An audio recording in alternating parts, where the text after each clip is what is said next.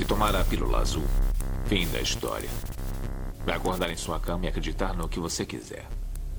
Se tomar a pílula vermelha, fica no País das Maravilhas. E eu vou mostrar até onde vai a toca do coelho. Lembre-se, eu estou oferecendo a verdade, nada mais.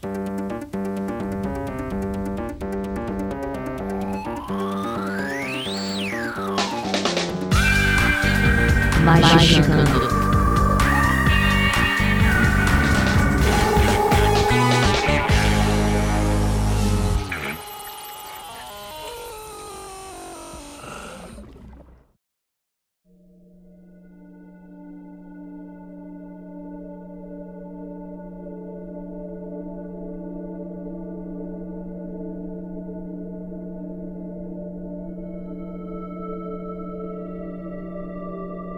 Atenção, vídeo do Mágica de Coisas Totais semanal de capirotagem e hoje abrimos a prateleira para falar sobre os livros que nos influenciaram, nos influenciam, mesmo quando não livros mágicos. Porque afinal de contas, como pessoas que somos, consumimos coisas, não viemos do vácuo, né? E livros que não são de magia também nos influenciam na maneira de ver o mundo e da maneira como a gente faz magia. E para me ajudar, temos ela, nossa ser mágica, Liv Andrade. Olá, minha gente. Eu fui criada por desenhos animados, mas os livros também me influenciaram muito, afinal, estou aqui fazendo-os. Eu, eu imagino, então, que talvez já sei já, Lívia. Você vai citar Pica-Pau Maluco como a sua grande influência mágica. Porra, se eu pudesse citar desenho animado, porra, peraí que eu vou refazer a minha lista aqui de coisas que eu vou ter que citar, porque desenho animado, meu amigo. É, eu vou citar um mangá aqui, né? Ah, então, bom.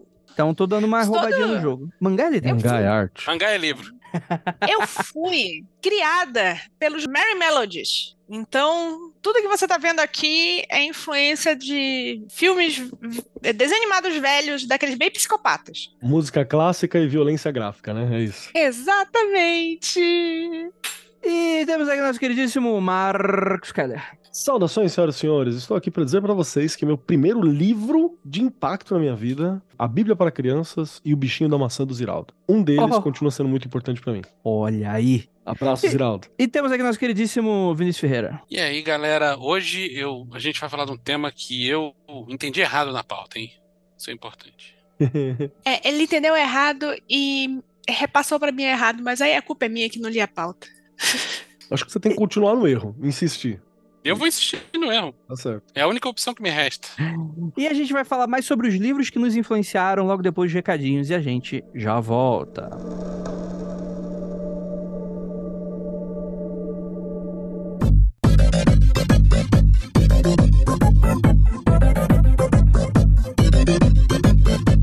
Chegamos aqui agora na área de recadinhos do seu, do meu, do nosso Magicando. E aí, gente, tudo bem com vocês? Muito obrigado pela sua audiência e sua paciência. Mais uma vez aqui com a gente no Magicando, seu programa semanal esotérico, com várias curiosidades bacanas, ensinamentos grandiosos e outros nem tantos assim. Tudo bem com vocês? Seguinte, galera, primeiramente pedir um apoio caso vocês não sigam a gente nas nossas redes sociais, Magicando com CK sempre, né? Tanto no Instagram quanto no Twitter. É muito importante que vocês sigam a gente, porque ali a gente consegue se comunicar, dar notícias, falar quando tem lives e por aí vai, tá bom? Lembrando também que a gente sempre tem que falar da nossa campanha de financiamento coletivo lá na Aurelo. Então, galera, com o mínimo de 23 reais, além de você conseguir assistir a quase todas as nossas gravações ao vivo, você também vai ter acesso ao nosso grupo do Telegram, exclusivo aí pra você. Deixa eu dar uma pequena instrução. Quando você assinar, você vai receber um e-mail, né? Se você não receber, você manda contato arroba magicando.com.br para qualquer dúvida. Você vai responder um questionário em breve você vai receber uma resposta com um link que é exclusivo para você de entrada no grupo. Antes de você entrar, certifica que seu Telegram tem um nome de usuário, né? Se você não tiver ou quiser verificar se tem, é só ir lá nas configurações do Telegram e setar para você um nome de usuário bem bacana. Aí você entra no link. Caso dê alguma coisa de errado, você acabe se perdendo de todo esse processo, você manda mensagem pra gente nesse e-mail contato arroba magicando.com.br. É isso também. E você vai ter também acesso a diversos conteúdos exclusivíssimos, próximos, tá bom? Então é isso, bora pra esse episódio, ficou maravilhoso. E é isso, bora lá.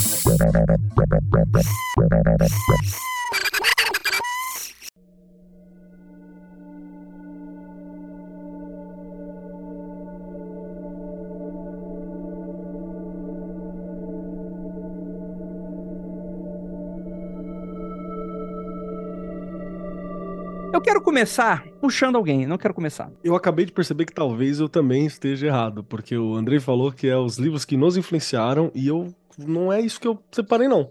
É, Eu também não. Não, mas é. Pô, a literatura, mas me ensinou magia. O que, que isso significa? é. é. isso, né? Mas não influencia? não é uma. Algum uma... conceito de magia que eu aprendi no, na- lendo um livro de literatura, ou que foi aprofundado Ah, pra mim.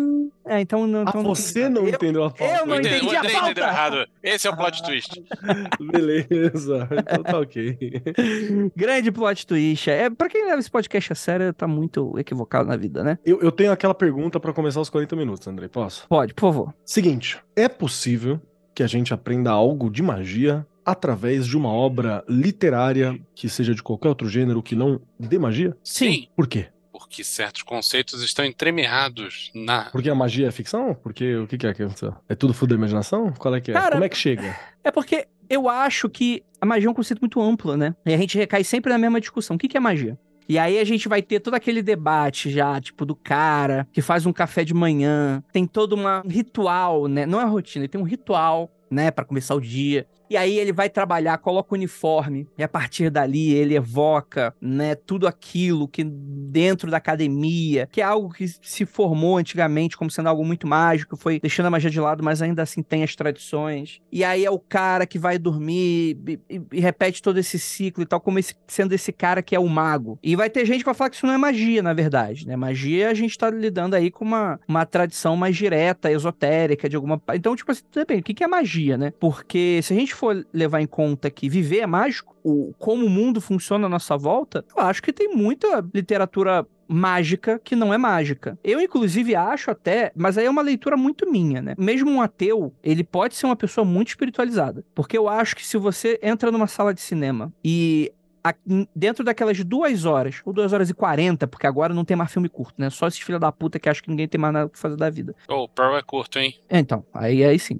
Naquelas 2 horas e 40, aquilo mudou a vida da pessoa. Pra mim, a pessoa teve uma experiência espiritual ali dentro. Eu gostei disso, hein? Acho que é uma definição muito legal essa tua aí. E o que eu mais conheci foram pessoas extremamente é, que poderiam não ter uma religião específica, agnósticas muitas vezes, mas que, cara, são pessoas que é uma inspiração você estar em contato com elas. Muda a vida das pessoas nesse sentido. Eu não tô aqui pra propor o que é magia, o que que não é magia, etc e tal, mas eu, eu ligo assim. Eu acho que assistir um bom filme, comer um bom prato, muitas vezes são experiências transcendentais e que mudam a sua vida para todo sempre. Então, dentro dessa minha perspectiva, que ela é algo muito específica, que eu sei que não, não, não precisa ser compartilhada com os outros, eu acho que você pegar um livro e você ler um trecho que vai falar, pô, minha vida nunca mais vai ser a mesma depois dessa informação que acabou de entrar na minha cabeça. Minha cabeça aumentou e ela não tem mais como voltar atrás. E eu, eu acho que é sobre aprender magia de certa maneira quando a gente tá falando sobre isso. Agora, sei lá, pegar alguma coisa, tipo um código, ah, ler um livro e, e achar que tem uma questão meio código da 20 ali dentro, intrínseco, aí eu acho mais complexo, porque não sei, não sei, não sei. Fala aí, Vinícius. Não, eu tenho duas coisas para observar sobre isso. A primeira é: existem algumas obras literárias, audiovisuais e tal, que são sobre magia, mas não falam em magia em momento algum. Exemplo, Matrix. Ótimo. Beleza? Boa. Então, é- é- se o negócio é sobre magia e não tá falando de magia, é possível você aprender sobre magia e ter novas impressões sobre o tema, mesmo com a obra em questão não falando diretamente sobre o tema. E a segunda é: existem coisas que, se você esticar um pouquinho a definição de magia, é sobre magia também. Por exemplo, se eu considerar que magia é alterar a realidade mediante vontade, John Wick é magia pra caralho. Porque o cara modifica muito a realidade e por causa de muita vontade, saca? É, uma, é sobre uma pessoa alterando a realidade em que ele vive, não aceitando ser NPC da própria história, blá blá blá blá blá blá blá. Ele podia ficar de boa, ele podia resolver de um jeito menos dramático. Se você fizer um exercício e, e entender aquele filme, por exemplo, lá tem aquela Sociedade Secreta dos Assassinos, né? Uhum. Se tu trocar Sociedade Secreta dos Assassinos por alguma ordem esotérica, que é alguém que é de uhum. fora e é puxado para dentro. É, Ela e, se e comporta é um... igual e é um cara que provavelmente ele ali dentro, ele passou por todo o processo iniciático, se tornou melhor no que faz. Tipo, o cara se tornou um grão-mestre, saiu porque não queria mais nada daquilo, ou porque se desencantou, ou porque achou que a vida lá fora. tá? E aí ele é puxado de volta, porque a lição dele nunca foi aprendida de verdade. Com uma parada Uhum. meio. Olha aí, Andréia, possibilidades de um novo livro, por favor, não esqueça de mim. A, Lívia, ela tá igual aquele Ela urso do pica-pau com, programa, com a canequinha assim, tipo, por favor, uma migalhinha de, de, de livro pra mim, por favor. é. é Tá assim. exatamente. Todo programa ela manda uma indiretinha, assim. Tá, tá certo, tá certo, tá certo. Mas se for pensar por esse ângulo, qualquer história que siga a jornada do herói é sobre magia também. É umas aí. Boa. Ah, mas aí a gente tá falando sobre o clássico. Eu não, eu não gosto disso, tá? Eu vou vou falar criticamente, assim. Primeiro, vai começar a misturar Jung, arquétipo pra caralho. Aí vira magia mesmo. porque- É, é, por exemplo, pois é, já começa aí, a gente tá falando de Jung arquétipo, é um né? feiticeiro, ponto final, né? Alguém discorda aqui disso? Não, Tá. Não, só ele. E aí a gente vai ver, sei lá, toda aquela interpretação do, do Christopher Vogler, eu acho que esse é o nome dele, né? Ah, eu sempre confundo os dois, cara. O, é, É, o Vogler, é o com... do Jornada do Escritor, que é o pior, o cara, o cara que cagou o- a jornada do herói de vez foi o Vogler. Então, é, pois é, ele, ele- é o que eu recomendo a pessoa ir atrás, né? Aí tem o anterior dele, que tem o herói de mil faces, etc. Aí a gente vai lidar com religião comparada, que vai pegar. E, e aí vai ter muito esotérico vai falar, não, na verdade. Vai, vai fazer uma reinterpretação de mitos como se fosse grandes jornadas esotéricas, né? Então vai pegar, por exemplo, Hércules, na verdade, os trabalhos, que ele, os 12 trabalhos do Hércules, cada um dos trabalhos é um aspecto mágico que ele trabalhou, e isso só tá simbolicamente escrito aqui dessa maneira e tal. E aí ele vai misturar todo esse conceito de jornada do herói como se fosse uma jornada de iniciado e etc e tal. Eu acho que é válido, não é minha parada, porque eu não gosto mais, mas acho legal. Mas você acabou de mostrar uma parada que é interessante, que olha só, dá pra mim pegar diversos elementos de mitos, recontá-los ou recombiná-los de forma que ele esteja ensinando um conceito mágico, como por exemplo as histórias isoladas de Hércules, que são vários mitos orais separados ao longo de todo o território grego, das 160 cidade estado grega, que tava lá tudo maluca, separado de um canto para o outro, que foi unificada por Homero a ponto cultural só, né, através da, da, da oralidade. E aí eu reinterpreto hoje isso, colocando ali uma, um ensinamento mágico que às vezes eu vi, não quer dizer que estava lá, eu vi ali. A minha prática viu isso ali, e na hora que eu reconto, eu recombino, isso vira 12 trabalhos para a evolução humana, que aí eu posso associar as 12 astros, que eu posso associar aos 12 apóstolos, que eu posso associar a puta que me pariu, e aí eu junto isso tudo e construir uma narrativa que pode ser uma narrativa mágica. Total. É, posso citar o meu primeiro exemplo, Hum. já quebrando a banca que não é livro, né? Que é mangá, que é o Full Metal Alchemist. É livro. É livro. É escrito Tem pela página, Himo- tá escrito? É, é, escrito e desenhado pela Himoru Arakawa. Tem SBN. tem SBM ali. Ah, então, pô, isso, isso aí é, É um ponto, é um ponto. é um ponto validíssimo, assim. Paga imposto igual livro, né? Mesma coisa, tá? Não, na verdade, não paga imposto, vírgula. Igual. Exato. Não paga imposto igual livro, perfeito. Como diversos autores de mangás com olhares para o Ocidente, existe uma, uma visão muito estereotipada do Ocidente. É, eu não acho necessariamente que isso é um problema tão grave, Não é um assim, porque problema. um- é um- é um- são japoneses falando, falando para japoneses, não é, uma, não é uma nação multicultural. É uma questão, uma reinterpretação. Eu acho divertido. né? Eu acho que a gente tem que ser igualitário. Se o ocidental consegue ser cuzão e estereotipar o oriental, por que o oriental não pode estereotipar o ocidental? Não, Será que perfeito. eles não fazem aquilo que o Oswald de Andrade propôs que nós fizéssemos? A antropofagia, de pegar a coisa dos outros, comer e fazer do nosso jeito? Pense nisso. Aí sai a cabala do Evangelion do outro lado, né? Então, perfeito. é isso aí, tá certo os caras. Então, eu eu vou pegar o próprio exemplo da- do Evangelion, né? Tipo, é uma coisa que tem a estética, mas não tem o núcleo. Saca? Porque não faz parte da questão cultural deles, e etc e tal. E eu até acho isso é, vira uma skin, né? Tipo, sei lá, você pega o Naruto, tipo, são os ninjas super-heróis. Aí você pega o One Piece, são os piratas super-heróis. Aí você pega o Katekyo Hitman Reborn. É a máfia toda colorida de super-heróis. É isso, é o que eles curtem, né, fazer essas interpretações. O que eu gosto da Himoru Arakawa é, o- é seguinte, ela é uma autora, e a maioria dos mangás feitos por autoras são melhores, muito melhores do que de todos os homens mangakais. Isso é um fato muito... Se tu pegar, assim, todas as autoras, tipo assim, renomadas e tal, comparar com os caras, é risível, assim, a parada. Tipo, autor foda, tipo Dragon Ball Z, não tem nada a ver com nada. É um negócio que é muito chulo, né? Mas enfim, e cara, Arakawa, ela estudou para falar sobre alquimia, né? A gente tá falando sobre a história de um alquimista, né? É um mundo fantástico, muito baseado na Europa, ali de início do século XX. Então é um rolê que, sei lá, tem carros, mas tem armas de fogo. Europa anos 30 ali. Perfeito, perfeito. É, tanto que eles vivem, né, sobre um regime onde tem um Führer, né? né? É, um, é, é, é um regime ditatorial que, inclusive, eu acho que é até melhor trabalhado na primeira série adaptada do que nessa segunda, que, é, que ela é mais fiel ao mangá. Então, por exemplo, é uma das coisas que, por exemplo, é meio foda, assim, né? Porque claramente a gente tá vendo uma, uma Alemanha nazista ali, apesar de você ter um sistema corrupto que vai ser o vilão final, é, em nenhum momento é questionado o fato dele ser uma ditadura, ou as pessoas estarem passando necessidades, ou pessoas estarem sendo, tipo, em algum momento tem, flerta com alguma coisa assim, mas não é o mesmo, tipo, se é o ocidental fala sobre nazismo, ele tá falando sobre nazismo né? Tipo, é, é uma coisa que é muito mais pesada, né? Então. Tem... Pô, deveria ser pro japonês também, ele tava do lado, né? É, exato. Pô, tá, mas não. O cara não aprende isso na escola, não. E ele tava é, do lado, tá, tá doido, cara. Você é. acha? Não. Hum. Jamais. É, mas isso é outra ele questão. Deveria.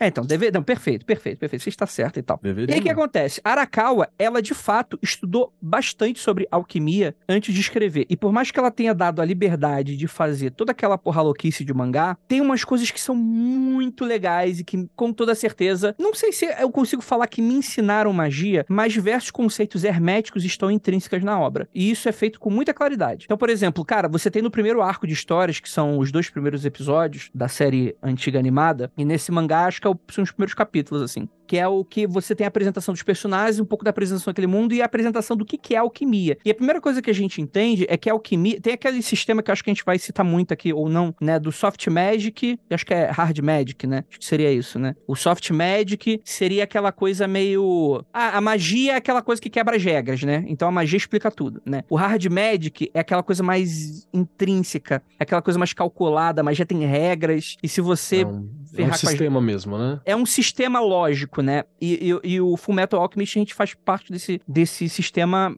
de hard magic, né? Porque você tem esses alquimistas, né? Que existe alquimia nesse mundo, não é uma coisa de tradições esotéricas, é na verdade algo que foi meio que descoberto, sei lá, mas cientistas praticam e eles foram é, puxados para dentro do Estado para se tornarem alquimistas federais. Então é um órgão, são órgãos e são funcionários públicos muitas vezes, né? Até militares, né? São todos militares, né? Porque o Estado aqui é, está falando dos militares. E eu vou te falar que se magia funcionasse no modo hard magic é no nosso aí. mundo, seria isso, seria assim que funcionaria. Perfeito, perfeito, perfeito. E aí, nesse primeiro arco de histórias, né, você tem uma preocupação da apresentação desse universo, né? E a primeira é que a alquimia tem regras. E essas regras, elas não podem ser quebradas. Então você vai ter regras que não são exatamente as do hermetismo, aquelas 10 leis herméticas e tal. Sete. São sete, ok. Mas que são aqui muito. São três principais, né? Você tem, por exemplo, a troca equivalente, que vai seguir a gente por toda a série, que é aquela coisa do. Por exemplo,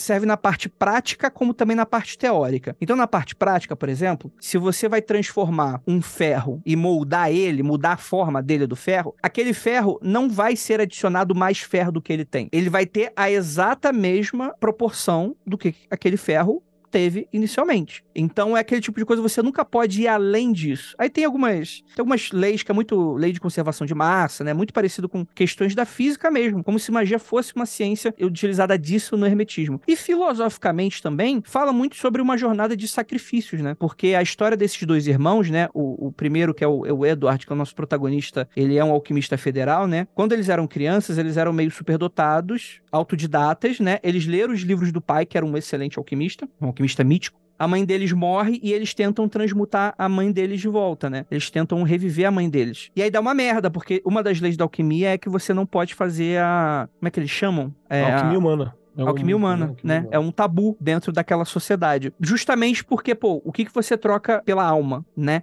Eles têm uma interpretação sobre isso, dá errado e é retirado deles algo justamente porque eles não cumpriram com a troca equivalente né? O Edward Jarrick perde o braço e o irmão dele perde o corpo inteiro por causa disso, né? Numa atitude desesperada, ele perde a perna, né? E ele oferece o braço, um dos braços dele, para ligar a alma do irmão dele a uma armadura que eles tinham ali, etc e tal. Então, é toda uma jornada deles tentando recuperar seus corpos de volta. Então, é algo muito bem estabelecido e é muito interessante como que a alquimia aqui, é, ela responde por essas regras. E eu acho que, inclusive, parte da minha ideia de magia é, é muito próxima de Hard Magic em alguns momentos, assim. Eu acho que isso é um problema eu, eu acho, em algum ponto, assim. Porque eu, eu enxergo muito muito como um- uma questão meio utilitarista. Do tipo, ah, vamos tentar enxergar como é que são essas regras, mas você eu acha acho. ruim ter um sistema assim, um sistema mais sério pra funcionar e não numa coisa solta? Não, é porque o que, que acontece? É porque eu acho que existe toda uma discussão que eu, eu não tenho ainda lugar comum nisso. Por exemplo, eu acho que dentro desse sentido, eu acho que magia do caos é um tipo de tradição mais próxima do que eu costumo fazer e do que eu costumo. Porque justamente é isso. Você pega aquilo que você acha que funciona, exclui aquilo que você não, em teoria, você não precisa ou que você não acha necessário. Isso na visão do, do mago que tá praticando aquilo. E para outras pessoas que vão lidar com tradições que são mais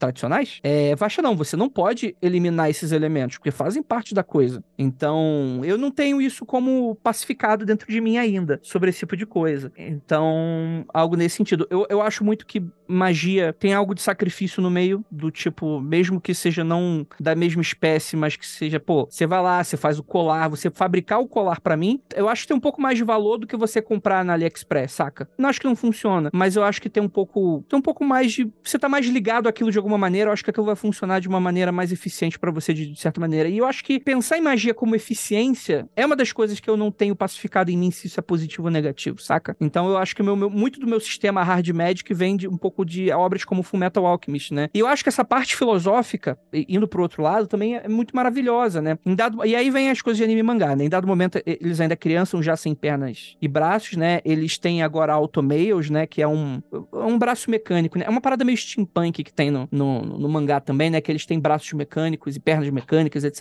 e tal. Antes desse fato, antes deles perderem os membros e perderem o corpo, eles têm aula com uma professora. E essa professora joga eles no meio de uma ilha e fala aí, moleques de 10, 11 anos, sei lá, 8 e 10 anos, sobrevivam, Pra eles aprenderem uma lição sobre a natureza. E cara, e eu acho que essa parte mexeu muito comigo, principalmente nessa fase, sobre o mote que tem nessa série, além da troca equivalente, do tipo, um é tudo, tudo é um. Que é no sentido do tipo, pô, a gente faz parte de uma natureza e isso é indissociável da gente. Do tipo, a gente faz parte disso tudo, ao mesmo tempo que também somos unitários, também temos nossas vontades, as nossas questões, estamos lutando pela sobrevivência, mas tudo aquilo tem uma. Eu, eu acho que é, é muito complexo a maneira de ver o mundo, porque eu acho que isso é muito pessoal. E Pra mim, eu acho que Fullmetal Alchemist moldou muito essa minha forma de ver o mundo, justamente porque ali eles não ensinam nenhuma grande, sei lá, os círculos de alquimia, eles são símbolos de alquimia medieval, por exemplo, né? Você tem a, a, a em algum momento, né? Você tem toda essa simbologia que é muito da skin, mas o que eu acho que é onde que a Arakawa brilha é justamente ele- ela tentar adaptar muito da filosofia hermética pra dentro do mangá, dessa maneira filosófica de como é, as coisas devem ser encaradas. Não só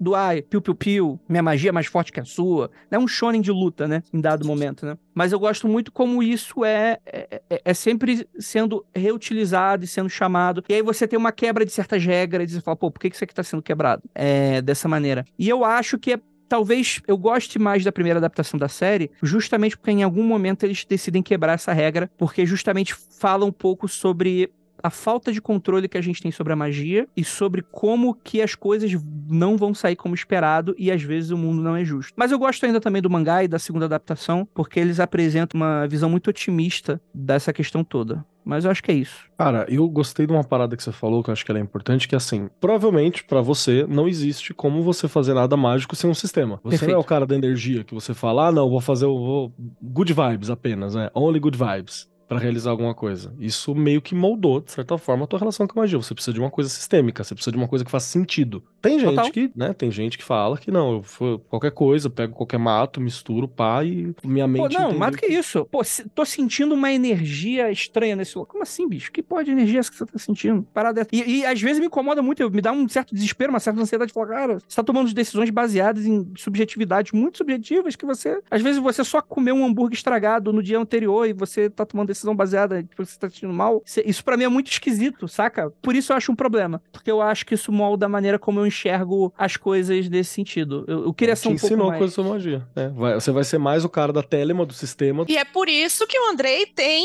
e precisa desse tal mestre secreto dele, que a gente esqueceu, mas a gente não esqueceu, não, viu, Andrei? Talvez é, ele precisa de alguém pra ficar. E, se- e se o mestre secreto Andrei for um personagem de anime? Ai, credo. Tan, tan, tan, tan. Senhora Parsons dele, né? É o Uhum. personagem de anime. Eu gostei, cara. Eu acho que faz sentido. Você aprendeu então que precisa de sistema pra fazer as coisas. As coisas têm que fazer algum sentido. A magia tem que ter, nem que seja uma skin científica, mas ela tem que ter. Uma skin de, de causa e efeito, de, de, de alguma coisa. É, tem que ter regras estabelecidas, né? É. Senão vira uma bagunça Pô. e um Deus Ex Machina muito foda.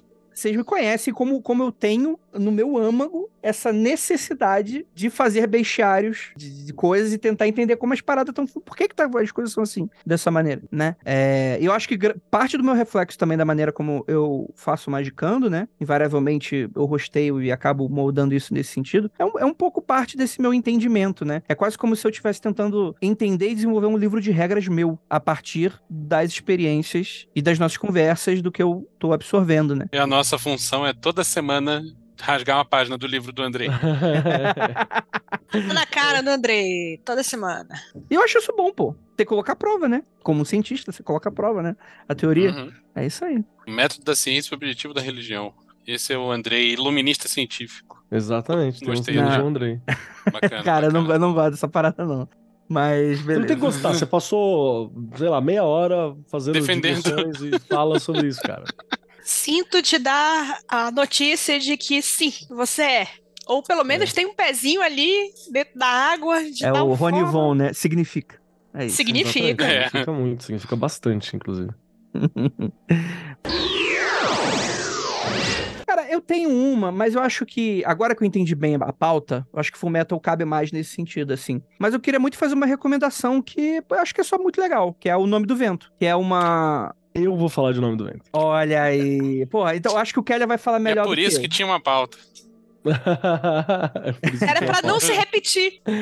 Mas assim, cara, eu acho que esse cara viu Fullmetal em algum momento. Esse cara dá uma brincada muito com elementos de anime e mangá que eu gosto, mas eu, eu recomendo porque ele tem um sistema mágico muito interessante e é muito utilitarista também. É quase uma, uma, uma ciência exata. Tirando algumas tradições ali, né? Tipo, tem algum momento é que, pô, se você saber um verdadeiro nome de algo, você controla aquele algo. Por isso o nome do vento, o nome do primeiro livro, né? É da, de uma série chamada Crônica do Matador de Reis, que conta a história do coach que é um. Cara, dentro dessa série de fantasia, né? Ele faz parte de um grupo que, como se fossem uma espécie de ciganos daquele mundo. Eles não têm um lugar muito fixo. Ele. eh, Assim, é uma ideia muito rasa do que é cigano, etc. Mas até etnicamente falando. Não, ele- até que uma- a pesquisa foi feita. O pior É, de tudo é que é. até que tem uma pesquisa razoável, assim. É que, pô, não tá- pa- parece que, tipo, assim, se o cigano não tiver casa, ele não é cigano de verdade, não é isso que eu, que eu- que eu acho que é. que é- Ah, sim, não, não mesmo. tal, mas, mas, tipo assim, eles são errantes, né? Eles são artistas meio circenses, né? Muitas pessoas têm preconceito com relação a ele, porque, porque existem. Eu, eu esqueci o nome que ele dá, né? Não- Edenahu. Edenahu, né? Porque tem Edenahus que roubam, né? Então tem, tem um pouco da mística dentro daquela coisa e tal, mas Tem, eles tem são. ladrões que se fingem também, né? Pra poder passar pelo, pelo lugar e tal. Sim, eles são artistas e tal. E aí, um grupo de vilões de anime mata a família dele e agora ele quer É um grupo de vilões de anime, exatamente. É um A Katsuki mata, a- mata a família dele. É e, cara, é um Katsuki, livro muito legal. Primeiro porque ele é um livro muito bem escrito, do Patrick Rothfuss. Ele é aquele cara que, esse maluco, ele não escreve livro. Ele, ele faz crochê. Ele provavelmente escreve alguma primeira coisa e aí ele fica lá, achando a melhor palavra atrás da melhor palavra pra sair uma coisa poética, né? É um negócio que ele escreve muito bem nesse sentido, etc e tal. Acho que é um livro que tem defeitos, mas eu gosto muito dele. Pergunta rápida de quem não leu. O principal defeito de que- desse livro é o fato dele não ter acabado ainda. É o principal defeito desse Sim. livro.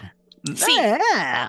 E o problema não é nem esse. O problema é que esse desgraçado, esse desgraçado, ele virou amigo do, do, do Game Jorginho. of Thrones. É, do Jorginho. Aí fudeu. Eu vou ler quando ele acabar. Enquanto isso, eu não vou pegar nessa merda. A situação do nome do vento está no seguinte: se lembra o que falaram sobre o, o cara que fez a faca sutil, a bússola? Philip Pullman. É, Então, Puma. se lembra que aquele Ateuzinho de merda. Pronto, falei. Se lembra o que o, o, o- E por sinal, eu acho que eu recomendo, viu? Dá pra fazer um episódio, hein? Dá pra fazer um episódio sobre esses três livros do Puma fudido. Que é, o que, que é? É a bússola. Como é que é? A bússola, a, faca, a e. bússola de ouro, a faca sutil e a luneta âmbar. É. Pois é, é, eu acho que, tipo, dá um episódio total sobre esses três livros. Enquanto ele não tinha terminado o terceiro livro, teve um crítico que, sei lá, New York Times, sabe? Esculachou Puma e, e meio que chamou todos os leitores deles a, tipo, sequestrarem o cara, prenderem ele num, num porão e só soltarem ele quando ele fizesse o terceiro livro. E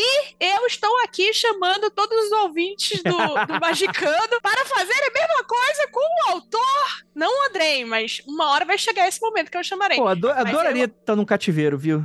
Não ter que fazer nada das coisas que eu faço. E resolver escrever livro. algumas coisas. né? Não tem um boleto pra pagar no cativeiro, é uma coisa boa. Exatamente. Pois é. Mas podiam fazer isso com o nome do vento. Acho que a palavra específica que usaram com o Philip Pullman é que ele deveria ser acorrentado à sua escrivaninha. Pô, o cara quer ficar fazendo pão, né? É foda. Não, ele fica sendo o presidente dos Estados Unidos no filme do Independence Day. Caraca, velho. É muita perda de tempo. Mas, é- mas é isso, tem- temos esse problema com, com o Patrick Hotfuss. Quer, quer seguirmos alguma coisa, Andrei? Não, não. Agora acho que é melhor você falar, porque é você que tem o, o que todo eu acho que eu complemento. Você precisa. Eu gosto de muita coisa dentro do, do, do livro, assim, muita coisa mesmo. É um dos meus livros preferidos, facilmente. Eu não, não sou de ler livros várias vezes na vida. Tem gente que tem essa piração, né, de ver filme 10 mil vezes, de ver livros 10 mil vezes. Eu não, eu acho que eu- a vida é curta, tá ligado? Pra mim ficar lendo muitas vezes. O Nome do Vento, que é um calhamaço desse tamanho, O Nome do Vento, O Temor do Sábio e As Portas de Pedra, que é o, o- o inexistente, o livro que não existe. É, um- é um livro que eu acho muito bom e que eu já li mais de uma vez, assim. E ele tem realmente uma série de pontas soltas. É uma coisa legal que ele tá fazendo tipo uma fantasia realista. É, para quem nunca viu, é um estilo de escrita que o Leonel Caldela faz também, que é uma fantasia suja, né? Uma fantasia realista, uma fantasia suja. Então você pega elementos da realidade e joga naquele mundo de fantasia como é que ele ia funcionar. Isso é muito bacana, porque a gente só via isso, sei lá, no Cyberpunk e tal, em outros locais. Então é muito tinha, não, não dizendo que não tem outros autores, mas É, o pessoal pegou o Bernard Cornwell e botou uma camada de fantasia em cima. Exatamente, é tipo isso. É, é uma ótima descrição. É o que o, o Caldela faz, é o que rola também no, no, no Patrick Hotfuss. E tem algumas coisas que eu acho que é bem legal. Por exemplo, o sistema de magia simpática deles, pra quem for adepto de feitiçarias em geral, lembrando que aqui eu tô utilizando feitiçaria pelo termo de que você vai fazer certas coisas materialmente pra causar mudança na realidade. É muito bacana, porque é muito parecido com o que foi a magia simpática medieval, magia do Paracelso, tá ligado? Dessa galera. E é muito eficiente quem? pra o, o Celso.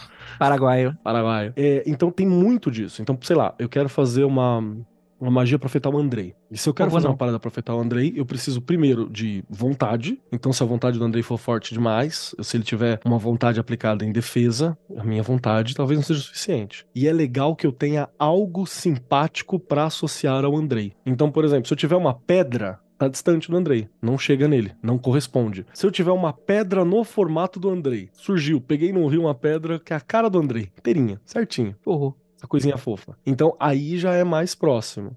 Porém, se eu tiver uma pedra que é a cara do Andrei com uma roupa dele, um tecido dele que ele usa, já vai mais próximo. Se eu tiver um boneco de cera feito por mim do Andrei, que tem unha, cabelo, sangue, um pedaço da pele dele agarrado, com certeza vai pegar. Você aumenta. Então ele dá um ele dá um peso para aquela ideia que você tem em algumas religiões de matriz africana que vão chamar de testemunho, né? Que é você ter algo da pessoa para poder afetá-la dentro da magia simpática. E isso já ajuda a ser legal. Eu tô falando da pessoa, mas pode ser qualquer coisa. Então, se eu quero me aproximar do elemento eletricidade, né? Eu quero puxar essa, essa parada. O que, que eu posso fazer? Eu posso fazer um símbolo que representa isso que eu criei. Posso fazer um símbolo de uma divindade elétrica e chamar o nome de Zeus, uma das dos epitetos de Zeus, para puxar. Eu posso fazer isso próximo de uma tomada, saca? Você vai, você tem como criar associações. Imagina que a forma como ele apresenta te auxilia Pique Liberaba, que tem aquelas planilhas de correlações, né? Ele te ajuda a ficar um pouco mais livre no quesito de correlações e achar as correlações que você quiser. Isso é muito legal Isso dele é uma mesmo. parada que tá ali no livro. Tá, tá lá,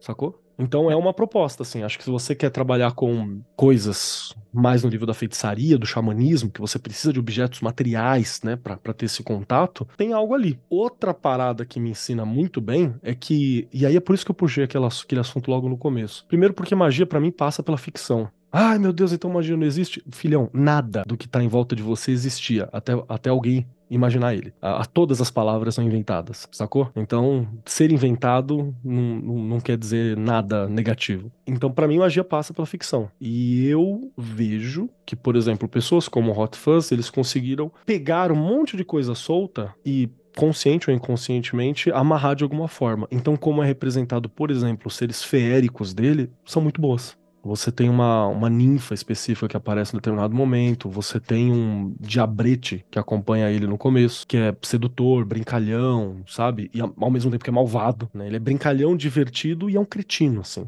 Você entende que é muito isso como você encontra na literatura clássica de fada, só que você encontra num poema épico bizarro ou numa forma de métrica estranha e tá muito bem traduzido pelo Hot Fuzz. Eu acho que isso é uma das coisas que me encantou nele nesse sentido, assim, porque tem, tem esse grupo de vilões que eles existem porque os pais. Essa faz parte da sinopse do negócio, né? É. É, o livro é muito grande. E na maneira como ele- eles são retratados, eles são pessoas que eles não acreditam, eles são fábulas, né? Então eles vão tentar. In- Inclusive, eles caçam o pai do Kvolt porque ele tava montando uma história sobre eles. É, uma peça Né? de teatro, alguma coisa isso. nesse É, sentido. É. E, só que, tipo assim, não tem informações sobre, sobre esses caras, são tipo, sei lá, é como se fosse o Saci Pererê, só que não tivesse nenhum livro escrito, ninguém soubesse exatamente, opiniões são desencontradas, tem gente que acredita, tem gente que não acredita e tal. E aí, toda vez que alguém se aproxima da verdade sobre o Saci, o Saci aparece como teu cu. É isso, né? Então é muito legal como, como ele aborda essa coisa, tipo assim, tem dicas em poemas, e aí você vai procurando, só que uma coisa meio tabu. É, As paradas não estão corretas, tem gente que fala coisas que não, não são verdade, mas tem algumas coisas que são. E aí eu acho que isso é uma das paradas que me, me encantou bastante, assim, no,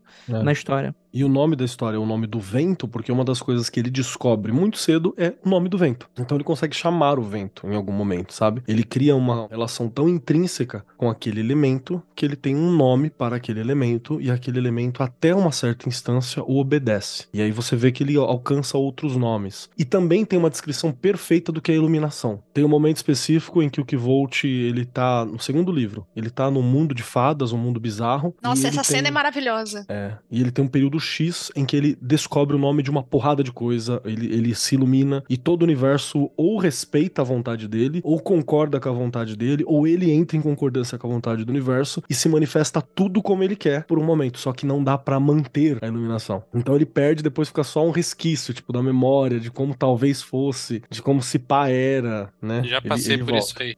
É muito louco. Isso aí é trip de cogumelo, essa porra aí. Cara. Não, Não, não, não é. era cogumelo, não. Não era cogumelo. Ó, vou te falar, eu já passei por isso sim, sóbria e no cogumelo. É muito legal, cara. E assim, é uma sensação que quando eu li, o cara bate, tá ligado? Você fala, porra, é isso aqui, caralho. Então tem muita coisa ali que me ensinou sobre magia e me ajudou a nomear algumas experiências, sensações mágicas que eu tive que eu não sabia nomear. Porque os escritores de magia são péssimos escritores muitas vezes também, sabe? Então, porra, aí é foda, né? Aí, tipo, O tá que, que lá. você acha, Vinícius, dessa frase do Keller? Não, acho que o escritor de magia que é bom escritor se chama Paulo Coelho. E, e ele parou de escrever sobre magia há muito tempo. Porque já viu que não dá dinheiro. Então é isso aí. Keller tem razão. E aí acaba que a gente não tem. a- a- mano, você pega as descrições de quem escreve bem, sei lá, John Fortune escreve bem, você pega alguma galera que escreve bem, as descrições ainda não cobrem, porque eles falta, lhes falta poética, né? Sobra técnica, sobra conhecimento, mas lhes falta poética. Então, O Nome do Vento é um dos livros que eu li assim e falou: porra, tem coisa aqui, hein? Tem coisa aqui. Com certeza. Você leu e falou: tem que ver isso aí, hein? Tem que tá vendo, tem que tá vendo isso aí. Tem- acho que tem dois defeitos aqui nesse livro, que tem uma certa preguiça. O primeiro deles é, é aquele clichê do protagonista que é bom demais. É, Nada é desafio suficiente pro Puta, cara. é foda. Isso aí é tipo assim, ele Porra, marromeno, porque ele. eh, Vamos ver, ele pode resolver isso daí. Então, tem tempo. Porque tem tempo, porque na verdade, como o protagonista começa, ele tá fudido. A gente não sabe como é que ele se fudeu.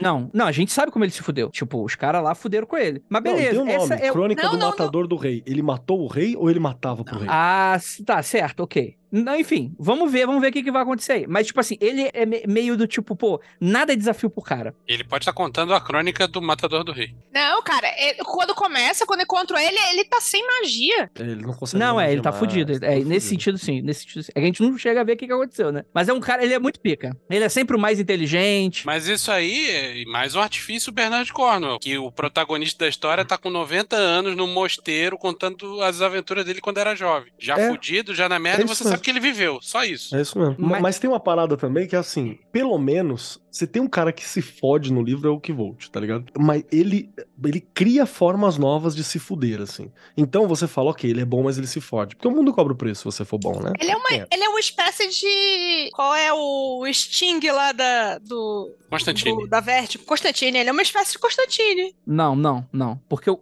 Menos, menos grit. Menos grit, é mais fantasia, mas é, é- o Constantine é super bom, super fudo. O Constantine resolve, mas ele se fode e fode as pessoas em volta dele.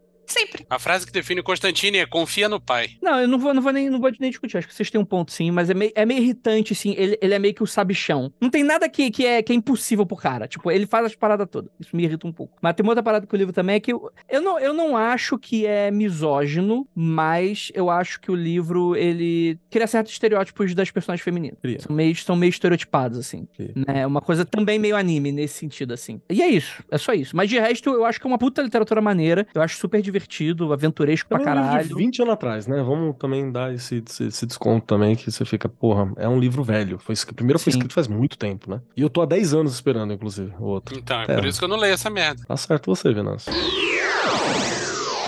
Então, vou falar de uma coisa que eu acho que. Eu sei que a Lívia leu, talvez vocês dois não tenham lido. Se chama a trilogia do- dos magos, do Lev Grossman. Eu li. Você leu os É três? bom? É bom? É bom? Eu não li o terceiro. recomendou. Sabe por que não, leu o terceiro? Porque não saiu o terceiro aqui no, no, no BR.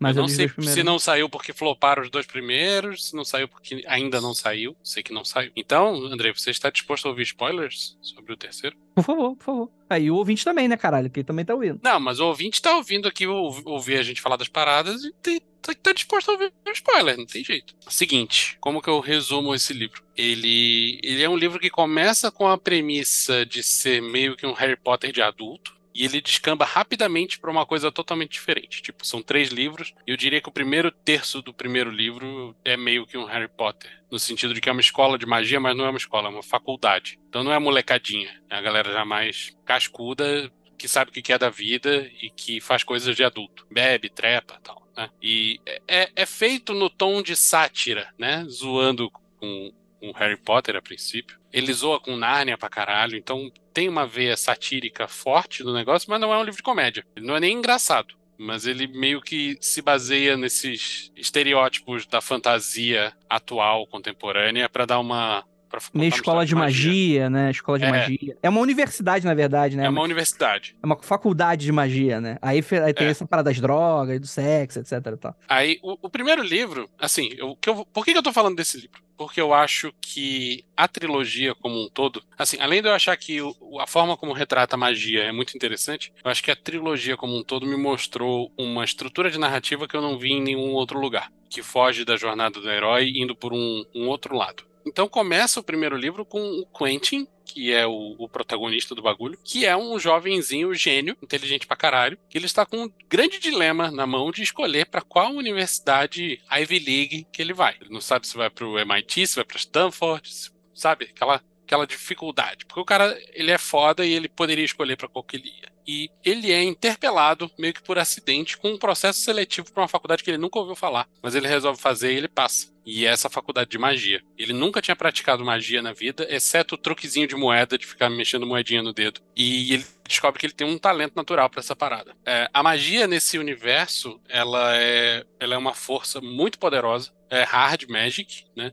No sentido de que é a pirotecnia. Mas ninguém sabe por que a magia existe e por que ela funciona. Mas com como existem universidades e, e estruturas estudando essa porra há séculos, né? Está muito bem estabelecido exatamente como ela funciona. Então ninguém sabe por quê, se existe um motivo religioso, se existe uma divindade por trás disso, se é uma coisa que está inerente a cada pessoa, se certas pessoas têm mais facilidade que outras ou não. O fato é, os mecanismos pelos quais ela funciona são muito conhecidos. Então, é uma coisa extremamente técnica e burocrática. Por isso que ele só pega um galera genial, porque é um negócio muito difícil. Existe uma parada que as pessoas têm que decorar umas tabelas intermináveis de astrologia, porque a posição dos astros influi na hora de você fazer sua magia. A pessoa tem que saber, e eu acho que isso é uma grande zoeira do bagulho, qual o corpo de água mais próximo, É muito bom, a- muito o bom. período do ano, saca? A pessoa tem que saber um monte de detalhezinho, equacionar tudo isso, e no fim das contas se resume a gestos com a mão. Tô lembrando, é a galera dos dedos tortos, né? Que você falava que eles ficam mexendo Sim. a musculatura, né? Tô lembrando, tô lembrando da tua explicação. Mas Inclusive, tem, tem um determinado momento uma pessoa que perde os dois braços. E tem que arrumar um jeito diferente de fazer magia. É bem Porque maneiro. tá ligado ao físico, né? Tá ligado à musculatura, É, né? sim, sim. A pessoa tem que considerar todas essas variáveis que eu falei e que é decoreba foda. Ela tem que ter na cabeça, tipo, mecanicamente, ela tem que ser capaz de fazer a- o cálculo de como essas variáveis afetam o que ela tá tentando fazer. E ela tem que fazer tecnicamente a parada muito difícil que envolve gestos e outras, outras ações. É tipo uns mudra do capeta. Sim. Ó, o pessoal tá pedindo pra repetir o nome do, do livro que eles não pegaram. Tá. O nome do autor é Lev Grossman, L-E-V Grossman. E em português tem Os Magos e o, o, o Rei Mago. São os dois primeiros. Não saiu o terceiro, que é o The Magician's Land. Eu não sei como eles vão traduzir. E tem uma série de TV, né? Que é bem Tem mais ou menos. TV. Eu não vi a série porque me falaram que é muito ruim. O livro é melhor. Mas eu acho que a série tem bons pontos, assim. Mas eh, os atores são mais ou menos. Tem um ator ali que eu acho foda. Mas já- os outros atores são mais ou menos. Mas eu acho que tem, tem, tem um elemento ali que eu gostei muito como eles adaptaram. Que é. Eu não vou dar spoilers, mas em algum momento a escola sofre um ataque por alguma entidade. Ah, mas a, a escola sofre um ataque. Então, sim. Freeman lá do Martin, não sei das quantas. Então. É é. A escola sofre um ataque. É, Foi ali que o, que o livro me, me, me comprou. Foi ali que eu falei, caralho, foda, hein? Que é do nada, os caras estão no meio da aula, eles fazem alguma merda, abre um portal, sai um bicho lá, que maluco, eles não têm qualquer. Não é tipo, sai um, uma hidra, uma coisa D&D. Não é isso. Sai um brother, tempo para, sai do. Acho que é o espelho que eles usam. Sai do espelho um brother, que ele tem um. Sabe aquela pintura que tem um cara com uma maçã no rosto, na- no lugar do Sim. rosto? É meio que isso. Tipo, você não consegue ver o rosto do, do cara, da pessoa que saiu do espelho. E o maluco mata uma galera e vai embora. E, e, tipo, quando tudo acaba e o tempo E volta. mata mal. Não, não é cair morto duro no chão. Mata Não, é uma chacina. É chacina. E vai embora. E vai embora. Sem que ninguém E todo consiga mundo fazer vendo nada. aquilo consciente sem poder agir. Sem poder reagir. Eu acho muito Porra, maneiro. Legal, hein? Tá me vendendo o livro, hein? Eu acho muito legal como a série adapta isso, que é o seguinte, ele tem esse elemento meio que não dá pra ver o rosto dele no livro. Na série, eles fizeram como se fossem mariposas, como se tivessem mariposas no rosto dele, assim. Eu achei muito Ah, esteticamente como, como funcionou é, é, essa questão, é legal. Mas de resto, a série é muito mais fraca mesmo. Eu recomendo o livro, mas pô, é muito e a legal. pintura chama O Filho do Homem do Magritte. Da Isso. nossa nossa. Hum, Bom, mas então, Perfecto. a, a magia nesse mundo é assim. Ela é muito poderosa, tipo, poderosa a, a ponto de fazer esse tipo de coisa, de parar o tempo e matar várias pessoas. Só que no, ter- no primeiro terço do livro, ele se forma, acaba o bagulho, e, e ele se vê numa crise de, de meia-idade, vamos dizer assim, embora ele seja jovem, de o que, que eu faço dessa porra dessa minha vida? Eu tenho poder interminável na minha mão, dinheiro nunca vai ser um problema, coisas da vida nunca vão ser o problema, eu tenho meus bons amigos aqui, e agora? O que, que a gente faz pelos, pelos anos que me restam? E eles começam a fazer o quê? Merda. Merda. Lógico. Eles descobrem um lugar que dá acesso para outros mundos e eles descobrem que uma série de livros que eles liam quando eram crianças, que seria como se fosse Nárnia, que eles chamam de Fillory, é real. Tipo, o cara escreveu sobre um lugar que existe. O cara, a pessoa que escreveu visitou de alguma forma e escreveu aquela merda. E eles descobrem esse lugar e eles começam a fazer incursões lá. Até uma hora que dá merda, a namorada do Quentin morre e, e ele volta para casa derrotado. E esse é o fim do primeiro livro. Cara, olha, resumindo, a série como um todo é tipo Harry Potter para millennials. E sem a transfóbica J.K. Rowling, que já é, é. muito legal. Eu quero fugir, do, fugir ao máximo da comparação com Harry Potter, que é inevitável no começo, né? É, mas não tem nada a ver, nada a ver. Nada É, a ver. É bem diferente, é bem diferente. O cara pegou o prompt de o que seria o que seria que se acontecesse se houvesse instituição para ensinar magia e fez infinitamente melhor do É. que a transfóbica. Mas isso é, mas isso é realmente 10% de tudo. Não, é tão relevante. Aí, beleza. O segundo livro, assim, o primeiro termina do jeito meio que jornada do herói, né? A pessoa recebe um chamado pra aventura, sai, vai, faz um monte de rolê, a vida dela é transformada e ela acaba voltando pra casa, de- mudada, mas de volta pro mesmo lugar. O segundo livro começa com o Quentin sendo rei de Fillory. Foda-se. Começa assim. E junto da galera que tava acompanhando ele. Eles estavam meio que reinando juntos ali. Ele abandonou a terra nossa, né, convencional, mas chega um momento que ele começa a achar chato aquele lugar onde ele tá. Eles viram tipo aqueles. Quando. Em Nárnia, que tem algum dos livros que eles É, se tornam reis, Tem- né? É isso É, mesmo. é tipo isso Uhum, mesmo. É, é zoando mesmo com Narnia. Mas aí ele, insatisfeito com ser rei de um mundo de fantasia, ele fala: Quer saber? Vou arrumar mais merda pra fazer. Ele arruma. Então ele pega um navio que tá meio abandonado, manda reformar e sai numa jornada. E ele vai até a, be- a beira da Terra plana, faz um monte de coisa, dá um rolezão por esse mundo de fantasia. Nesse processo, óbvio que dá merda, ele perde amigos dele no caminho. Ele atravessa o inframundo desse, de, de Fillory. Nesse processo, ele perde tudo que ele conquistou. Ele perde os amigos dele, ele perde a coroa dele, ele perde a motivação dele para continuar vivo. E o que acontece? Ele volta pra Terra derrotado. Igual ele voltou pra Terra derrotado no primeiro. E é no terceiro que acontece a, a coisa fantástica. Ele começa o terceiro livro decadente, fudido, sendo professor da instituição de ensino mágica que ele detestava. Então ele, ele tá num papel que ele deplorava, mas é assim que ele começa e ele se envolve num heist, tipo 11 Homens no Segredo. Os objetos que ele rouba são uma lâmina que ele não sabe para que serve e um livro que ele não sabe o que tem escrito. Porque não foi ele que começou a, a armar o rolê. Aí, quando ele descobre que a lâmina. Não, vamos, vamos organizar isso melhor. É, não não, não O dá spoiler do que é a eu, lâmina eu, te- serve. eu tenho que dar spoiler. Meu argumento todo envolve spoiler. Boa. A lâmina serve para fazer um ritual que está escrito no livro. E é um ritual para você sacrificar um deus e se tornar um. E ele fala: Quer saber? Eu sei onde tem um deus que dá para sacrificar. Lá em Fillory. E ele volta para lá com a Puta lâmina, merda. com o ritual e fala: Vou matar esses arrombados. Eu vou matar o magnético. Acabei de lembrar que eu não li o segundo livro. Eu li metade do segundo livro, não terminei o segundo livro. Caralho. Agora eu já sei o que vai acontecer. Porra, eu vou te falar. Leia mesmo assim, porque o- a sinopse que ele tá falando aí. Ele volta para Fillory, ele acha os deuses, ele sacrifica os deuses e ele se torna um deus. E ele cria um mundo novo para ele e finalmente ele não volta pra Terra. É isso que acontece, sim. Faz essa cara não. É, mas tu falando assim, é muito tipo, marromeno, marromeno, tipo assim, o Andrei tá vendo esse, fi- tá vendo essa sinopse e não tá pegando exatamente, tipo assim, não, é, Não, tipo, claro, não é não é um, Porque o Venâncio também um- tá direcionando pro argumento dele de o que, que dá pra você aprender É, de magia nesse rolê. uma né? sinopse filmou aí. Você tá, o, o significado é que magia te fode, é isso? Aí o negócio é o seguinte: quando eu li isso pela primeira vez, eu pensei, cara, eu li uma entrevista com o autor, achei que eu tinha entendido que na verdade ele estava fazendo uma, uma analogia para o processo de escrever. Porque o autor, apesar de ser um cara muito inteligente, ele se formou tal em jornalismo, se não me engano, e ele cresceu querendo ser escritor à sombra do irmão dele, que já era um autor famoso. Então, dentro de casa, ele sempre teve o, o problema de eu quero escrever, eu quero fazer isso profissionalmente, mas o meu irmão sempre vai ser maior do que eu. Então, para mim, sempre isso foi uma analogia do processo de como você cria um mundo e para criar um mundo, você precisa se tornar poderoso o suficiente para isso e precisa fazer sacrifícios e tal. Eu pensava que era sobre isso. Mas aí, o ponto que me fez virar a chavinha foi o lance do- dos deuses de Fillory serem deuses gêmeos. E eu percebi que, na real, isso é uma narrativa clifótica muito maluca.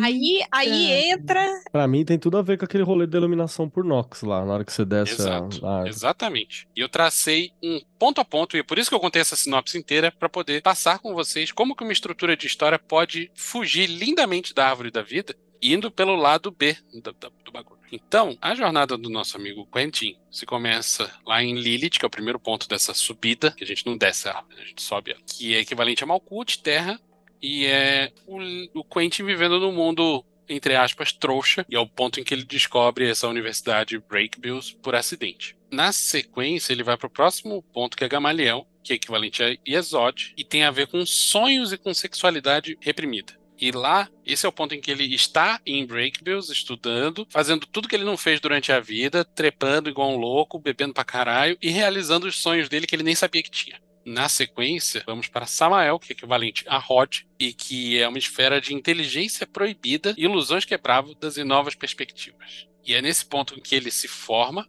e ele percebe que ele adquiriu poder ilimitado e não sabe o que fazer com essa merda. Na sequência, vamos para a Arabzarak, que é equivalente a Netzar, e que Netzar é de vitória, né, de uma certa forma, mas isso é- tem mais a ver com conquista do que com vitória. A vitória você se deu bem porque você fez as coisas certas, né? E, e Arabzarak tem a ver com você conseguiu o que você queria, não importa o custo. Então, se Netzar tem a ver com o simbol- simbolismo da pomba, a Arabzarak tem a ver com corvo, que é o corvo comendo os cadáveres do campo de batalha, porque houve uma batalha e deu merda. Esse é o ponto em que ele se perde nos prazeres mundanos, vai pra vai para Fillory, testa os limites do que é possível, e nesse processo ele perde a namorada dele. Por, por culpa dele, tá? Eu não falei isso, mas ele fez merda. Ela, ela não precisava ter morrido, ele que fez merda. Então ela foi uma, uma baixa de guerra, numa guerra que ele comprou e ele não precisava ter comprado. Mas ele conseguiu conquista, apesar de não ter conseguido vitória. Próximo ponto é Tagirion, que é equivalente a Tifaret, e tem a ver com Sol, né? E tem a ver com iluminação, o ponto alto do que se pode ser, e com figuras messiânicas de forma geral. E esse é o ponto em que ele se torna rei de Fillory. Próximo ponto, Golashab, tem a ver com, com a esfera de Marte. É muito um lance de prazer e dor se misturarem. Então é uma coisa meio cenobita BDSM do caralho. É um negócio muito doido. E tem a ver também com o começo da jornada de Inanna. E é justamente esse ponto em que Quentin começa a atravessar o submundo de Fillory, o inframundo, né? O próximo ponto é de. Meu Deus do céu, nunca sei falar isso. Ga-Aksheblar, que é equivalente a Reset Júpiter. E esse é o final do caminho de Inanna. É a parte da jornada pelo inframundo em que a pessoa tira a última parte do, das suas roupas, ou seja, daquilo que. Das, dos atributos que ela associa a si mesma e se prepara para um renascimento. E esse é o ponto em que o Quentin termina de perder tudo nesse inframundo filoriano. Ele perde os amigos, perde a coroa, perde a porra toda. Na sequência, ele atravessa o abismo. E esse é o ponto em que ele está derrotado pra caralho no fundo do poço. E ele voltou, voltou, não, passou a ser professor de break bills e aceita até fazer um assalto para ver se melhora alguma coisa na vida dele. Na sequência, é o primeiro ponto, depois da travessia. Desculpa. É fala, que é o tipo fala. de coisa que quando você tá na bad, melhora pra caralho, né? Você cometeu um assalto, né? Não, cara, o cara, o cara tava na merda total e ele precisava. O cara sempre buscou emoção e nunca se incomodou de fazer merda. É isso. Aí. Então fazer um assalto para ele, ok, parece legal. É um assalto bacana, com um tapete mágico e tal. É o começo do terceiro livro, bem bacana. Cara, preciso muito ler isso. É, é muito bom. Eu acho o terceiro o melhor, mas você só vai apreciar o terceiro depois de ler os outros dois. O terceiro, de fato, parece que o, que o autor se encontrou na escolha de palavras, na estética. Uma pessoa que cai de paraquedas no terceiro fala: Meu Deus do céu, que troço escrachado, como é que pode essa merda ter sido publicada? Mas só faz realmente só faz sentido depois que você consumiu os outros dois. Tá me lembrando do segundo livro do Torre Negra, por algum motivo, mas eu não vou, não vou dissertar sobre. Continue. Próxima etapa é Satariel, que vem logo depois da travessia do abismo. Tem a ver com Binar, com Saturno. E é o ponto em que o Quentin terminou essa travessia é, e ele tá renascido. Ele tá poderoso como ele nunca foi antes. E ele começa finalmente a empreender uma caminhada rumo a se tornar uma divindade. É o ponto em que ele descobre que ele pode sacrificar deuses e se tornar um. Próximo ponto é o de Gagiel, tem a ver com Chokmar. E que é uma esfera que tem um, um, um, simbolismo fálico muito profundo, porque tem a ver com varinha e tem a ver com vontade. Tem a ver com o ponto em que um magista de fato exerce a sua vontade e tudo que ele deseja pode ser realizado. E esse é o ponto em que o Quentin consegue acesso ao livro proibido e está finalmente pronto para sacrificar esses deuses. E a última esfera é de Talmiel, e é a que me fez clicar que podia ter a ver com o lance de Clifote, que o, o epíteto que se dá a Talmiel, que tem a ver com Keter, é justamente os deuses gêmeos. E os deuses de Filori são dois bodes gêmeos. E esse é o ponto em que o Quentin vai lá, consegue chegar nesses bodes, sacrifica eles, e acontece aquilo que eu já falei: ele se torna um deus, cria um mundo novo a partir dali. E isso é uma escolha que, no caminho da mão esquerda, isso é só hipotético, né? Ninguém chegou nesse ponto aí e, e sobrou para contar a história. Mas esse é o ponto em que no, Ou no chegou da... e a gente tá vivendo o mundo dele, né? Não, então, é, se a pessoa chegou, não, não parou para contar a história para nós. Porque esse é o ponto em que o magista chega no, no estágio máximo de evolução e, e, ao contrário do caminho tradicional da Cabala, ele não tem necessariamente a escolha de se tornar um com Deus. Ele pode escolher se tornar um Deus novo. Né? E essa é justamente a, escolha que o Quentin faz. Ele se torna um ser super poderoso, fudido. É, vence a morte, traz a, a, namorada dele de volta, cria um mundo fudido para eles viverem e, e, tudo acaba bem. Mas a que custo, não é mesmo? Eu gostei. É bem bacana, cara. O livro é bom independente dessa leitura. E tem uma história muito foda que eu nem mencionei, que é o arco da Júlia, que é a melhor personagem do livro e que muito, muito pouco é dito sobre ela. Mas ela é uma pessoa que, resumindo bastante, ela não foi para a universidade e ela descobriu como fazer magia pelos meios não tradicionais. Eu lembro, lembro desse, dessa menina, mas não terminei o arco dela. Realmente eu, eu gostei bastante, eu acho que só por ter uma, uma, uma visão diferente da, da construção heróica né, narrativa, uhum. já é uma coisa interessante. E a outra é porque, cara, você tem pouquíssimas coisas interessantes pra você fazer alusões com Clifa mesmo. Coisa interessante mesmo, porque tem uma galera que vai mexer no Clifa e quer ser o trevozão foda, né? Eu sou o trevozão. E não fica interessante, fica tipo, sei lá, fica uma música ruim, pra dizer o mínimo, ou fica uma poesia merda, ou fica um bagulho de uma estética pobre, só estética. Sim. Aí, aparentemente, você tem uma obra legal, uma história sendo contada, uma narrativa interessante, a Clifa um, usada um mundo colorido. Legal né? Não é Darkzeira o tempo todo tá? Porque cansa esse Darkzeira, né? É. Mas assim, disso que você falou, a única coisa que bate é que o Quentin é uma pessoa horrível. Ótimo. Ele é muito cuzão. Ele não é um herói de jeito nenhum. Ele não é nem um anti-herói. Ele é só um cuzão. Ele vai E- crescendo como pessoa? Vai. Mas ele é extremamente egoísta do começo ao fim. Isso também bate com o lance de caminho da mão esquerda. E outra coisa, a Júlia é uma personagem feminina bem escrita. Eu não sei se é a melhor personagem feminina que eu fui, mas é bem escrito, tipo, os desafios que ela passa, a situação como um todo. E, e, tipo assim, ela tá de fundo na história do, do Quentin, mas ela não é um, um acessório à história do Quentin de forma nenhuma. Não, é uma Bom. história que corre em paralelo mesmo e que você não percebe a importância dela até o terceiro livro, na verdade. Tem uma crítica pra fazer pra esses três livros. O cara é Mano. muito ruim com escolher nome. Fillory vai tomar no cu. É, O nome do personagem é Quentin Coldwater. Ele procurou um nome que fosse piadoticamente em inglês, É, mas. britânico. É. E, e aí, como é que é o nome do. Break Bill, é Billabong. Vai Mas tomar é no zoando, é zoando, André. É cu. Não, zoeira. tudo bem, É zoeira. É mas zoeira com mas é- Hogwarts. Tá, ok, Então, é aceito. tipo assim, é um livro escrito pelo Hermes e Renato do ocultismo, é isso? Não, então, não é comédia. É Não é comédia. Hermes e Renato É- é- triste. é só do escrachado. Tá bom. É escrachado. Perfeito. É um- É uma Massacration da escolha de bruxo lá. Caralho, fantástico. Cara, olha, eu vou te passar um. Pessoas, por favor. Cadê o chat? Olhem esse link. Peraí, você mandou chat nosso, né? Não é o chat do. É o nosso. Eu não, eu não consigo passar no chat do YouTube. Depois o Andrei resolve o que faz com esse Estou abrindo, estou abrindo. Ah, tá, tá. Vou mandar aqui no chat da galera aqui, ó. Magicando 30, você fez 30 livros que você acha que seriam. Não, eu coloquei os livros que vocês falaram também. Ah, tá. Depois a gente pode colocar mais aí. E não vou falar desses 30 livros, tá, gente? Que, que bom. Mas Que a bom, gente tem né? o programa B já, já tá tudo certo. Não necessariamente, não. Não, não, não, não. Porque tem muitos livros que a gente falou já há muito tempo. Mas assim, eu coloquei um tema nas coisas que. dos livros que eu, que eu separei, que é mais ou menos assim: são livros que me ajudaram a ter uma percepção ou uma indagação do que. Antes do que é magia, a primeira indagação é o que é percepção de realidade. O que é realidade, sabe? Antes de eu saber de falar isso como cone de realidade, mas é, é, são livros que me ajudaram a dizer assim: é, ok, a minha realidade não é a mesma realidade da outra pessoa do meu lado, por mais que, a maioria das vezes, há um overlap. Seja por causa de cultural, seja por causa de criação, seja por causa de o que quer que seja. E essa mudança foi gradual, de você perceber que isso existe. E em um determinado momento, eu shifto de perceber que a minha realidade não é a mesma da outra, para perceber de que eu posso modificar essa realidade, tanto a minha quanto a do outro, tá? Eu acho que o primeiro livro que me deu essa percepção de ou eu consegui colocar em palavras essa percepção de várias realidades é o Mundo de Sofia, que apesar de tudo é um livro de sobre filosofia, né? Aí você vai pegar, vai na Amazon procurar o livro o, o Mundo de Sofia, ele tá tanto em ficção quanto em não ficção.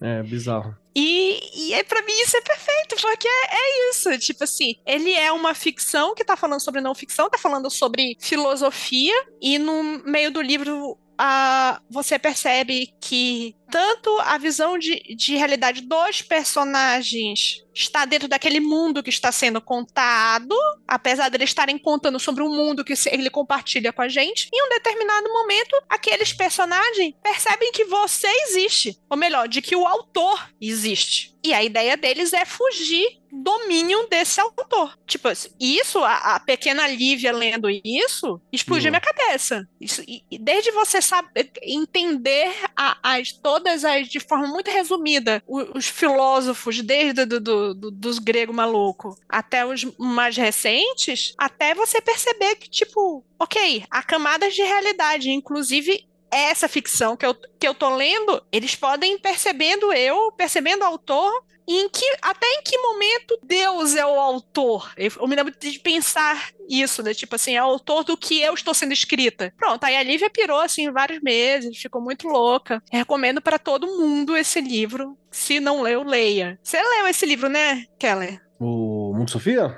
É. Li, mas tem um detalhe importante, né, cara? Ele é um livro que no me- na meiuca ele precisa da sua força de vontade. Quando chega ali no Berkeley de filósofo, quando chega nessa galera Pô, ali, essa foi a parte que eu animei. Essa foi a parte que eu animei. que bacana, porque pra mim foi uma parada que eu olhei e fiz assim, ó, vamos lá. Vamos terminar, força. né? Vamos lá, Vamos- força, foco e fé. Mas eu li sim. Hoje em dia é um livro difícil pra indicar pra juventude, que tá. Ele, ele tem. Ele já tá com uma, uma, uma escrita meio meio pesada, né? É, mesmo porque eu sou uma idosa e eu li isso quando eu era jovem, né?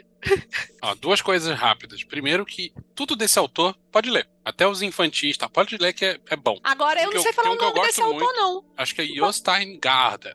É o Garda. Mas é. Meu livro favorito dele é Maia. Eu não li Maia. Tem um livro de religiões dele que é bem legal. Que ele fala, tipo, um rolê sobre várias religiões, assim, que ele conversa sobre. Ele é um pesquisador genérico muito bom pra apresentar as coisas, sabe? Assim, muito bom. E a segunda coisa que eu queria falar é que existe a versão para adultos desse livro, que se chama História da Filosofia Ocidental, do Bertrand Russell. é bem isso também. Então, ma- mas assim, só pra, pra constar pra galera, ele é. A proposta é ser uma aventura. Se você tem um filho ou filha e você ler junto ou presentear esse livro, é, é uma experiência que deve ser muito interessante. Porque é um pai contando a história, né? Passando pra menina tal, e aí começa a piração. assim. Mas ele é, ele é aquele tipo de obra E descarrilha.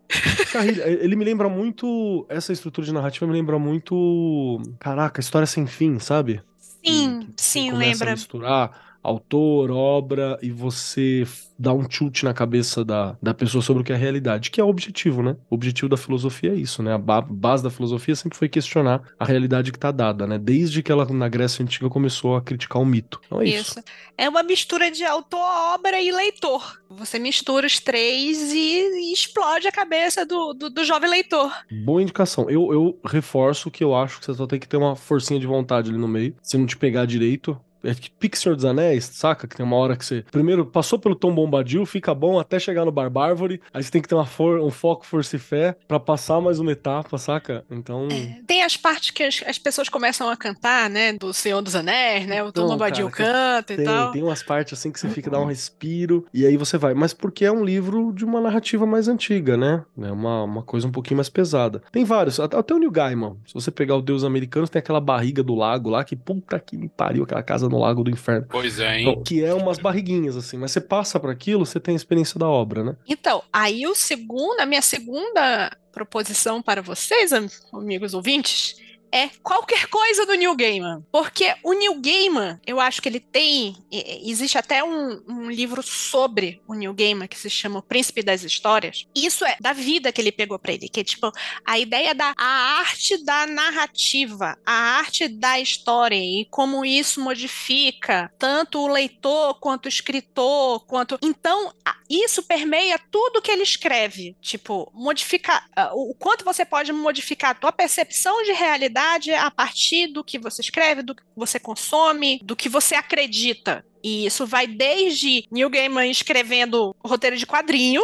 Tipo, ele escreveu 1800 e... 1602. 1602? É. 1600... É, 1600. 1602. Que é um Marvel no- na Idade Média. Hum, Muito bom. Pô, é ruim, hein? Eu gosto. Eu gosto, eu gosto. É que ele não, ele é decisista. E, que- e ele fez se pá, o 1602 foi o que ele fez pra poder montar uma equipe de advogados pra poder pegar os personagens do Spawn de volta. Então assim, foi uma obra que ele fez pra ganhar dinheiro, montar uma equipe de advogados, montar um, ele é dono de um bagulho de advocacia hoje só pra garantir essas paradas, assim. Pode ser, pode ser aí. Então eu acho, eu acho que ele deveria gritar, não me arrependo de nada, apesar de não ser a melhor obra dele, mas e tipo assim, do Neil Gaiman, a obra que mais me fez pensar sobre concepção de realidade, concepção de magia pra gente, a arte enquanto magia, são duas, na verdade. É o Sandman como um todo, que a gente já falou milhões de vezes aqui, eu não vou falar de Sandman, porque tem um episódio só de Sandman em algum lugar, e Deuses Americanos. Porque os Deuses Americanos me apresentou de forma organizada ao conceito de uma egrégora e deuses enquanto con- é, criação, autônoma, é, egrégora autônoma. Pra mim, ó, lindo, maravilhoso. Perfeito. Próximo. RPG. Como ninguém falou de RPG até aqui? Fa- falaram de Porque isso aqui é sério. mangá. Tu falou de mangá, meu amigo. Ó, eu, eu vou fazer um protesto. eu vou Soltaram a fazer um coleirinha do otaku. Dá nisso, ó. eu vou fazer um protesto porque a Lívia, ela já falou dois. Acho que tem que guardar agora isso pro próximo. Não, porque eu não só tô falei falando em profundidade por nenhum. Estou dando. Aí o que acontece é o seguinte: a- o túnel de realidade da Lívia é a porra de um cacetete, ela quer dar na cabeça dos outros. É isso. Ela definiu que se ela não falar com profundidade, ela pode falar 30. Mas beleza. Ninguém me disse que tinha número máximo. Então eu anotei aqui. Ó, o número máximo é quanto tempo de programa já tem? Já tem uma hora e quarenta. Por isso que eu tô falando aqui. Vamos lá. Último, Não no último, último. Não, não Último. pode, porque eu nem cheguei nos não ficção ainda. Não, Então vai, pro- vai, é, vai ter outro programa. A gente chama a Carolzinha e a Nandinha pra contribuir numa parte 2. Aí você fala, escolhe mais outros três. Ah, Escolhe um puta aí. que pariu. Você- olha a cara de brochada que a Lívia fez. Quem não paga. que Você, você que não Eu, deixa eu paga. colocar seis. Eu só vou falar o nome. deixa eu colocar o nome. Falta um de, de ficção e Faz mais três de, de não ficção. Muito obrigado. Soltou, soltou você, vai. Vai lá, vai lá, vai lá, vai lá. Morde, RPG. morde, Lívia. Qualquer RPG eu acho válido, mas o que me marcou é o Changeling. Concordo. É o Changeman. É o Changeman. Changeling, eh, você vai ler, é difícil de você entender se você não cresceu naquela cultura e tal, mas a, a concepção de banalidade, de realidade, de glamour, de vontade tá ali e foi por onde eu fui me ap- apresentada a isso. Não ficção! Vou falar, hein? Admirável Mundo Novo. Aí eu. Você nem se coloca Peraí, não ficção. Não ficção? É não ficção. Não ficção. Não É ficção. verdade, tá bom, então. 1984, Admirável Mundo Novo é não ficção. É documentário. Entendi. É documentário, é documentário. Sociedade do Espetáculo e o Corpo Concordo. Fala. Sociedade do Espetáculo. Corpo fala é meio merda, hein? Vou dizer. Mas Sociedade do Espetáculo. É ruim, mas é por onde você entra na ideia de que você consegue mudar a percepção, a sua realidade e a realidade partir dos da- outros e zorquear. É meio metaforando isso aí, não é não? Não, é, é- Sabe aquele fake until make it? É, o corpo fala te ensina a fazer isso. É, então, Sim, sim. ele é dos anos 60, mas ele é um Isso é do velho? coach. Ele é bem velho, ele perigoso, é velho, velho. perigoso. Perigoso a a relação com o coach. Isso. Então, assim, existe outros livros, mas esse, O Corpo Fala, foi um dos livros que, que foi o primeiro que eu li a respeito disso. Mas existem livros, devem existir livros melhores atualmente que te ensinam a zorquear essas situações sociais. Ninguém sabe o que é zorquear, tá? Ah, meu Deus, é verdade. Eu me esqueço que isso é um termo nosso. A, a hackear essas situações sociais, psicológicas, suas, dos outros e tal, pra você aplicar a sua vontade. Isso é PNL? Provavelmente, mas eu não tenho nenhum livro de PNL pra recomendar aqui porque não li. É, o Vinícius, eu, eu não vou ler esse livro. O Vinícius tem um livro que ele me deu de presente de PNL antes dele sair do armário de vassouras, dizer que ele era magão patolino, pra mim, quando a gente ainda namorava. Ele deu um livro de PNL e eu acho que pra dizer assim, olha, gente, isso daqui existe, Lívia. Ele tá indo aos poucos, né? Ele, tava Ele indo aos tava poucos. indo aos poucos, mal ele sabia, coitado. Aí, eu não li esse livro. Que escrotinha, Lívia. Ganha um presente e caga pra ele. Meu Né? Deus, mano. Ainda fala, eu não tenho nenhum livro. Mas tudo bem Por que é um livro de? PNL, então também não culpa ela. Eu tenho esse preconceito PNL. Mas é pra ter mesmo. A PNL também tem preconceito com você, Lívia. Não tem problema. É por isso que eu não me sinto culpada. e é isso daí, tipo, Admirável Mundo Novo, Sociedade do Espetáculo e, e coloca o nível de PNL aqui que você deseja. Fala duas linhas sobre a sociedade do espetáculo, por gentileza. Cara, é meio dropar o nome. Sociedade do Espetáculo é um livro que te ensina a perceber a sociedade que a gente tem agora, como ela chegou ao fato de que. Como é que eu vou tentar explicar? O espetáculo que ela está falando é a ideia de mídias sociais, de ser tudo aberto, de você faz tudo como um entretenimento e, a tua vida é um espetáculo para ser consumida pelos outros. Entendeu? E ele fez isso antes do Facebook, hein? Isso fez isso antes do Facebook. E quanto isso é o desejado agora de todo mundo. Então há uma performance individual e social esperada das pessoas. E você pode ir com essa performance do que as pessoas esperam de você ou ir contra. Mas há necessidade de uma narrativa de ser criada. Então, na hora que você entende isso, você consegue modificar isso para o seu melhor benefício, embora seja uma situação merda como um todo. Eu acho que esse realmente é um outro livro essencial pra quem quer entender alguma coisa de magia e explica, por exemplo, por que, que o seu chefe, mesmo sendo um bosta, ele é o seu chefe. Porque talvez ele tenha aprendido melhor como dialogar com esse espetáculo, né? O livro é do, do filósofo francês Guy Debord, Guy Debord, para alguns, né? Ou Guy Debord, que ele fala dessa sociedade como algo dominado pela imagem, por uma aparência, né? Em detrimento do que é a realidade de verdade. Né? Para ele, as pessoas, a gente é espectador passivo do mundo ao redor, ao invés de participante ativo na realidade. E quem consegue participar mais ativamente na realidade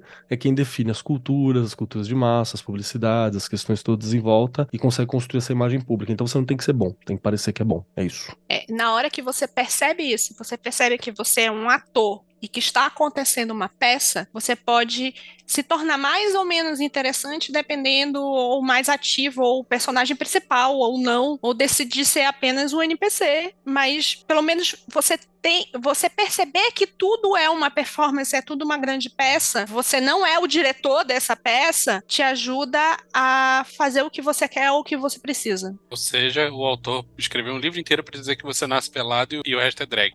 É isso?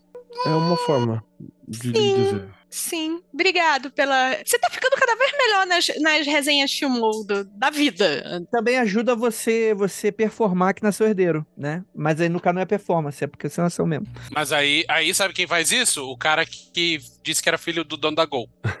Mas nesse caso, se você, por exemplo, nasce herdeiro, você tem. É esperado de você um tipo de performance. Você cometeu um erro, Andrei, que foi ligar aqui o crítica social foda. Porque ele explica também uma outra questão, que é as pessoas cuja personalidade dele é ou trabalho ou uma posse. Já perceberam pessoas que tem que falar toda hora, sei lá, eu tenho uma Ferrari, eu tenho um tal carro, eu tenho tal coisa, eu sou o jogador de futebol, eu sou o magista fodão, eu sou Eu bebo. Campari. Eu bebo Campari é alguém que transformou um objeto de consumo na base da personalidade dele, porque esse é o espetáculo que ele acabou adquirindo pra si enquanto personalidade. Então, o sujeito é mais raso que um pires, assim, muita, muitas vezes, né? Não consegue entender. E também explica por que, que a gente tem essa ânsia de cancelamento, por exemplo, na internet, essa ânsia de adoração a determinadas pessoas e por aí vai, porque a gente não consegue entender que todo mundo é um ser tridimensional e complexo com suas incongruências e a gente exige delas que sejam tão perfeitos quanto personagens. Isso é um problema, porque se você não consegue viver com pessoas reais, inclusive pessoas reais que pensam diferente e tal, você tá se diminuindo enquanto humanidade. Eu vou parar por aqui, senão vem o TED Talks. Vou fazer um Perfeito, episódio perfeito. sobre Sociedade do Espetáculo e um sobre Oceano no Fim do Caminho. Porque falamos de New Game, mas não falamos disso. O que é o Oceano no Fim do Caminho? Eu já escutei É esse um nome, livro do game. É um livro muito bom, curtinho. New biográfico. Tem menos de uma hora e quarenta, eu leio. É... E encerramos mais um episódio. Espero que vocês tenham gostado. Muitas leituras aí pra você, ouvinte. E aquilo. Ósculo no bode, praise the sun para todos vocês.